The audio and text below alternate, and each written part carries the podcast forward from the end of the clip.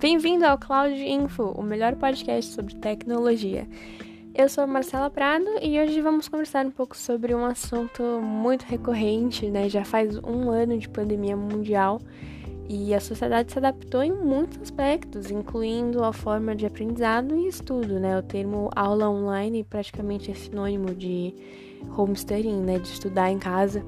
E simplesmente não tem como falar sobre isso, sobre essa situação, sobre o distanciamento social, sem comentar sobre a transformação digital que veio com toda a força em todos os ramos dos negócios, né, mas principalmente na área da educação. Né, o modelo de educação tradicional, criado há centenas de anos atrás, já vinha sendo fortemente questionado por vários profissionais e especialistas em ensino, né? E com a pandemia e toda essa situação que forçou as escolas a migrar para o modelo EAD da noite para o dia, esse questionamento ficou bem mais claro, evidente e forte, né? O e-learning, que já estava crescendo muito graças às evoluções de tecnologia, tomou essa proporção gigantesca durante a crise do Covid, muito rápida e sem planejamento nenhum, né? Sem base nenhuma praticamente. E, e não se esperaria nada diferente, né? De um período de adoção e adaptação dessa tecnologia, do modelo de trabalho e a forma de relacionamento entre o aluno, o professor e a instituição de ensino, né? Então a gente consegue perceber que essa adaptação ainda está acontecendo. Os modelos de ensino, eles ainda estão, né, principalmente o modelo híbrido, ainda começa a ser desenhado, desenvolvido e implementado. Mas no EAD, algumas das reclamações mais comuns dos estudantes são que as aulas online elas são pouco motivadoras, muitas vezes mal formuladas até.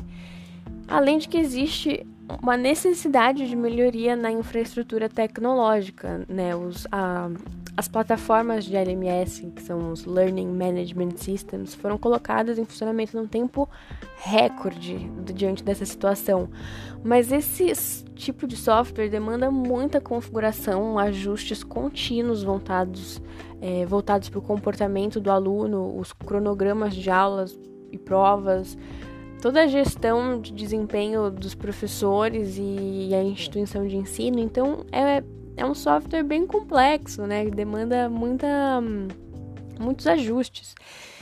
Então, eu entendo que essa adaptação entre as pessoas, os processos e os sistemas ainda vai durar mais um bom tempo, viu? Ao passo que isso vai evoluir para um novo modelo de ensino, né? Que desse modelo híbrido que vem sendo desenvolvido.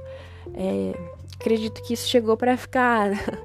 Então, como o ser humano, né, em geral, ele está sofrendo fortes, fortes mudanças diante dessa situação, acredito que vai ser mais fácil quebrar os paradigmas anteriores, né, os verdadeiros tabus, assim, no modelo de ensino ideal né? Como eu comentei, há mais de 100 anos, né, que isso foi estabelecido, pouquíssimos ajustes foram feitos.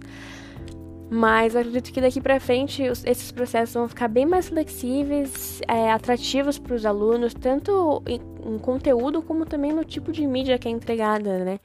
Que é entregue, é, democratizando e alcançando novos alunos. Então isso favorece tanto a instituição de ensino como o, o aluno em si. Então é um ganho para as duas partes. Mas e aí, o que, vocês acham sobre o EAD? Vocês gostam? Vocês não gostam? Posta lá no Twitter com a hashtag CloudInfoPodcast e me conta a sua opinião para esse assunto, que eu estou ansiosa para saber a opinião de vocês. Esse foi mais um Cloud Info. Obrigada, meus queridos ouvintes. A gente se vê semana que vem.